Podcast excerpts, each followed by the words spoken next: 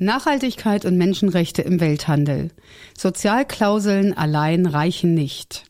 Nur wenn die Weltwirtschaftsordnung nachhaltig reformiert wird, gibt es Chancen, die Einhaltung von Menschenrechten, Umweltschutz und internationalen Kernarbeitsnormen tatsächlich durchzusetzen, schreiben Merle Groneweg und Christoph Scherrer.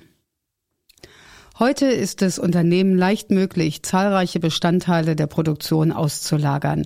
Denn mit den globalen Lieferketten gibt es ein weltweites Netzwerk von Organisationen, die die verschiedensten Prozesse und Tätigkeiten der Wertschöpfung übernehmen können. Damit einher geht der vielfach beschriebene Wettlauf nach unten. Die Produktion ist häufig dort am günstigsten, wo die menschenrechtlichen, sozialen und ökologischen Standards am niedrigsten sind. Löhne und Arbeitsbedingungen für die Beschäftigten in den sogenannten Weltmarktfabriken entsprechen nur selten menschenwürdiger Arbeit. Das erleichtert es auch Unternehmen mit begrenzten Kapitalressourcen, auf lukrative Exportmärkte zu gehen. Das hat zu einem beeindruckenden industriellen Wachstum in einigen jener Länder geführt, die als Folge des europäischen Kolonialismus zuvor primär durch den Export von Agrar- und Bergbauprodukten in die Weltwirtschaft integriert waren. Die einseitig ausgerichtete Weltwirtschaftsordnung. Nichtsdestoweniger profitieren die Länder des globalen Südens vergleichsweise wenig von der in diesen globalen Lieferketten generierten Wertschöpfung. Eine zentrale Ursache dafür ist die derzeitige Weltwirtschaftsordnung. Sie ist geprägt von der Vorherrschaft der Interessen ökonomisch starker Staaten und Unternehmen, begünstigt also die Marktmacht der transnationalen Konzerne. Dies macht sich in mehrfacher Weise bemerkbar und führt bisher dazu, dass der politische Handlungsspielraum für Länder des globalen Südens stark eingeschränkt ist. Weltweit wird ein großer Teil der Menschen von wirtschaftlicher Entwicklung und sozialer Sicherheit ausgeschlossen. Die Vorherrschaft der Interessen ökonomisch starker Staaten und Unternehmen macht sich in mehrfacher Weise bemerkbar und führt bisher dazu, dass der politische Handlungsspielraum und Entwicklungsmöglichkeiten für Länder des globalen Südens eng begrenzt sind. Erstens versuchen vor allem die USA und die EU mittels bi- und plurilateraler sogenannter Freihandelsabkommen sowohl die Interessen der bei ihnen ansässigen Konzerne durchzusetzen, als auch ihren eigenen Vorsprung gegenüber den Handelspartnern abzusichern. Auch wenn es oft anders dargestellt wird, bedeutet dies eine Abkehr vom Prinzip des Multilateralismus. Denn innerhalb der multilateralen Welthandelsorganisation WTO ist es auch für große Wirtschaftsmächte schwierig, sich gegen zwischenstaatliche Allianzen durchzusetzen. In Verhandlungen über ein Abkommen mit einzelnen Ländern können sie ihre Größe besser zur Geltung bringen. Das ist ein Grund, warum die Weiterentwicklung der gemeinsamen Regeln innerhalb der multilateralen WTO, wo jedes Mitgliedsland eine Stimme hat, ins Stocken gerieten. Im Jahr 2001 begann die sogenannte Doha-Runde, auch Entwicklungsrunde genannt. Die Mitgliedsländer verhandelten neue Regeln, die insbesondere Ländern des globalen Südens wirtschaftliche Entwicklung ermöglichen sollten. Eine Konfliktlinie dabei war und ist etwa der Schutz der Agrarmärkte in westlich industrialisierten Staaten, unter anderem durch Zölle und Subventionen auf der einen Seite und auf der anderen Seite wenig Bereitschaft, Industrie- und Dienstleistungszweige stärker zu liberalisieren. Bis heute kommen die Verhandlungen kaum voran, während seither an die 200 Handelsabkommen geschlossen wurden. So zeugen zweitens die WTO-Regeln noch heute von der handelspolitischen Durchsetzungskraft der USA und der EU bei der Gründung der WTO und setzen enge Grenzen für die Möglichkeit der aufholenden Entwicklung.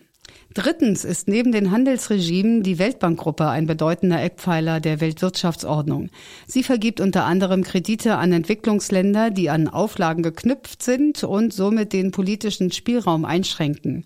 Auch hier findet sich die oben beschriebene Dominanz, die sich im Gegensatz zur WTO ein Land, eine Stimme, aber auch institutionell spiegelt, indem die größten Finanziers mehr Entscheidungsmacht haben. Zu den Verlierern zählen Staaten wie Ghana, die unter dem Druck der von Weltbank bzw. Internationalem Währungsfonds verordneten Strukturanpassungsprogramme ihre Märkte gegenüber der ausländischen Konkurrenz stark geöffnet haben. In der Folge hat Ghana keine Möglichkeit mehr, sich vor ausländischer Konkurrenz zu schützen oder die eigene Wirtschaft staatlich zu subventionieren, mit dem Ergebnis, dass das Land beispielsweise seine großen Tomatenernten nicht industriell verarbeiten kann. Stattdessen beherrscht italienisches Tomatenmark den Markt.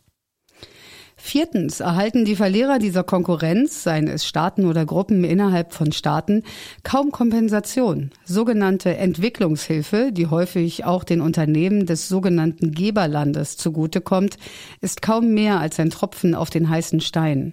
Im Verhältnis zu den Ausgangsbedingungen, den fortwährenden Benachteiligungen im Welthandel und der Schuldenlast ist sie völlig unzureichend, um aufholen zu können. Die negativen externen Effekte des heutigen Handelsregimes werden immer spürbarer und auch im globalen Norden sichtbarer. Der internationale Handel trägt zur Klimakatastrophe bei. Er beschleunigt die Ausbreitung von Viren, erhöht den Druck auf lokale Umweltressourcen und führt zur Überausbeutung menschlicher Arbeitskraft. Der Preis als zentraler Koordinierungsmechanismus einer Marktwirtschaft spiegelt diese gesellschaftlichen Kosten der Produktion und des Konsums nicht wider. Umweltauswirkungen bei der Produktion, dem Transport oder beim Konsum, wie etwa der Verbrauch von Boden und Wasser, Luftbelastung oder Elektroschrott, werden gar nicht oder kaum eingepreist.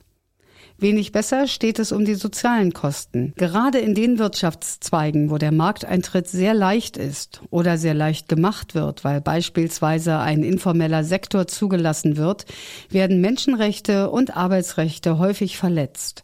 Bekenntnisse zum Pariser Klimaabkommen sowie den UN-Leitprinzipien für Wirtschaft und Menschenrechte werden nun zwar etwa in sogenannten Nachhaltigkeitskapiteln in die EU-Handelsabkommen integriert, bleiben jedoch unverbindlich. Schließlich werden die infrastrukturellen Vorleistungen in vielen Fällen nicht im Preis einer Ware oder Dienstleistung berücksichtigt. Markantes Beispiel ist eine der dynamischsten verlängerten Werkbänke der Bekleidungsindustrie, nämlich Bangladesch, die für eine erfolgreiche Aufwertung seiner Produktion innerhalb der Bekleidungswertschöpfungskette notwendig ist. Ein Grund ist, dass die transnationalen Konzerne als Einkäufer keine Steuern zahlen, die Gewinnmarge für die heimischen Produzenten zu gering ist und die Exportsteuer gesenkt wurde. Hier könnte es noch schlimmer kommen, weil die EU und die USA sie gern im Rahmen von Handelsverträgen ganz abschaffen möchten. E-Commerce-Agenda als Türöffner der Liberalisierung.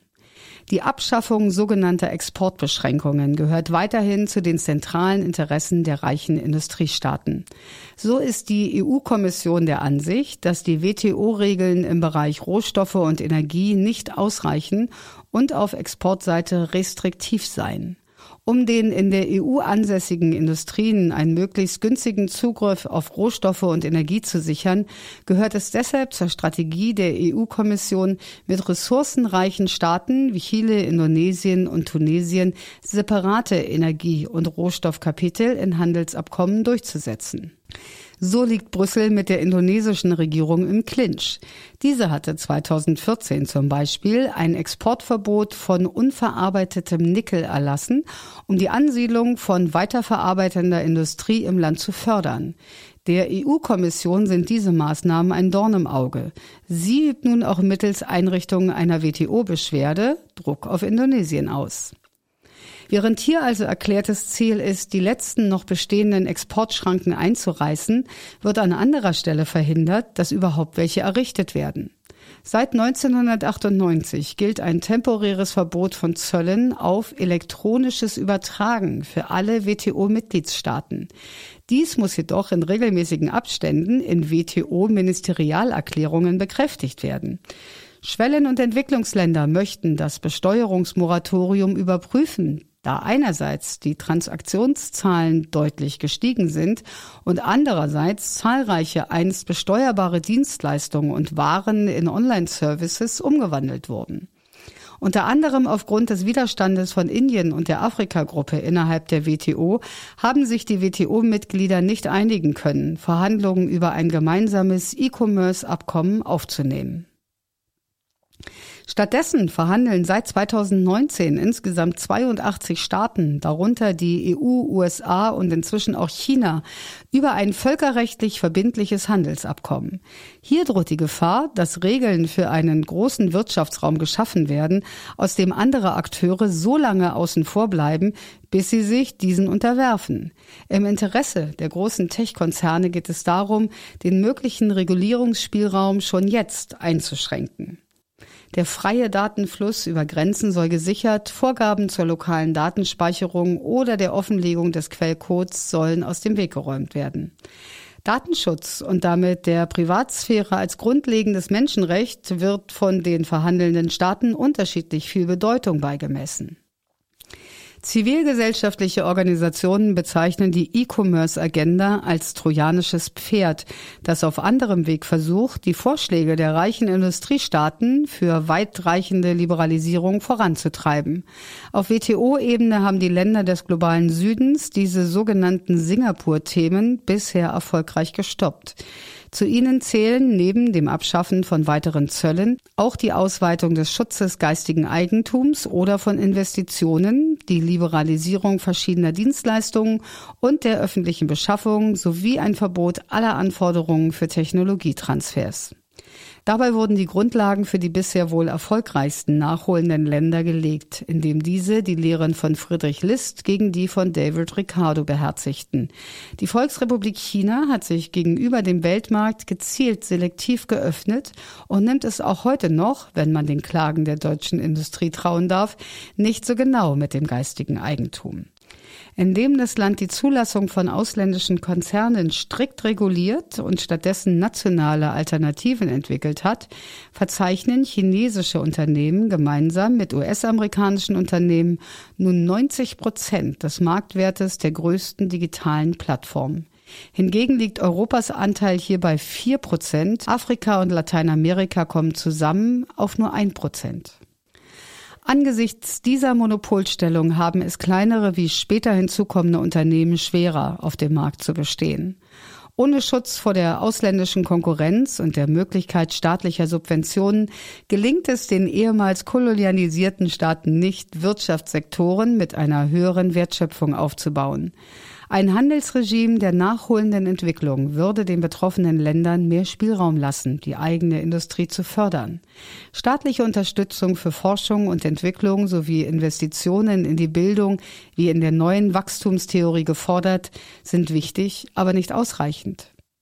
Eine direktere Industriepolitik ist erforderlich, um strategisch wichtige Industrien oder sogar Schlüsselunternehmen zu unterstützen. Zugleich müssen transnationale Konzerne umfassender kontrolliert werden. Gegenwärtig können sie Staaten gegeneinander ausspielen und eine Strategie der Regulierungsarbitrage verfolgen, wie es auch das Vorantreiben der digitalen Agenda zeigt. Aufgabe der Gewerkschaften und der Zivilgesellschaft. In den bisherigen internationalen Handelsverhandlungen haben sich die Gewerkschaften darauf konzentriert, Sozialklauseln zur Einhaltung internationaler Kernarbeitsnormen einzubringen. Zwar sind solche Klauseln mittlerweile in 85 regionalen Handelsabkommen verankert, doch ihre Wirkung ist sehr begrenzt. Das neue Abkommen zwischen den USA, Kanada und Mexiko will die Rechte mexikanischer Arbeiterinnen besser schützen. Deshalb verlangt es eine progressive Arbeitsrechtsreform, bevor der Vertrag unterzeichnet wird und sieht ein beschleunigtes Verfahren bei der Verletzung der Kernarbeitsnormen vor. Gleichwohl weist diese neue Sozialklausel ebenfalls die bisherig schon typischen Schwächen auf. Zum einen dient sie als Feigenblatt für die zentralen Vereinbarungen im Handelsabkommen, die die arbeitende Bevölkerung in allen drei Ländern schlechter stellt und insbesondere den industriepolitischen Spielraum Mexikos einschränkt. Zum anderen ist die Klausel Folge US-amerikanischer Machtausübung innerhalb eines regionalen Handelsabkommens und nicht Resultat einer multilateralen Verhandlungsrunde. Deshalb sollten Gewerkschaften wie auch andere zivilgesellschaftliche Akteure ihre berechtigte Forderung nach der Einhaltung von internationalen Kernarbeitsnormen, Menschenrechten und Umweltschutz mit der Forderung einer allgemeinen Reform der Weltwirtschaftsordnung verbinden. In einem ersten Schritt sind alle derzeit zur Verhandlung anstehenden regionalen Freihandelsabkommen abzulehnen, denn sie stärken Konzernmacht. In einem zweiten Schritt sollten aus den vielfältigen Reformideen zur Weltwirtschaft vor allem jene aufgegriffen werden, die von den Gewerkschaften des globalen Südens unterstützt werden. Dies verlangt nach einem umfassenden Dialog.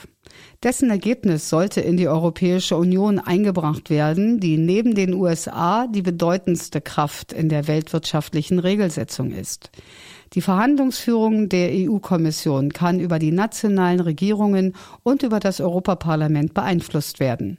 Beides verlangt eine stärkere Koordination unter den Gewerkschaften und Nichtregierungsorganisationen in den EU-Mitgliedsländern. Das war ein Beitrag von Merle Groneweg und Christoph Scherrer. Merle Groneweg ist freie Referentin bei PowerShift zu Rohstoff-, Mobilitäts- und Handelspolitik. Sie hat unter anderem eine Analyse der neuen Energie- und Rohstoffkapitel in EU-Handelsabkommen veröffentlicht. Christoph Scherrer, Volkswirt und Politologe, ist Professor für Globalisierung und Politik an der Universität Kassel, Sprecher des International Center for Development and Decent Work und Mitglied des Steering Committee der Global Labour University. Seine Forschungsinteressen liegen im Bereich der internationalen politischen Ökonomie, insbesondere die Steuerung des Weltmarktes im Sinne sozialer und ökologischer Nachhaltigkeit. Der Artikel erschien in der Broschüre Transformation weltweit für gute Arbeit im digitalen und ökologischen Wandel. Mehr Informationen auf www.gute-arbeit-weltweit.de. Gefördert von Engagement Global mit Mitteln des Bundesministeriums für wirtschaftliche Zusammenarbeit und Entwicklung. 啊。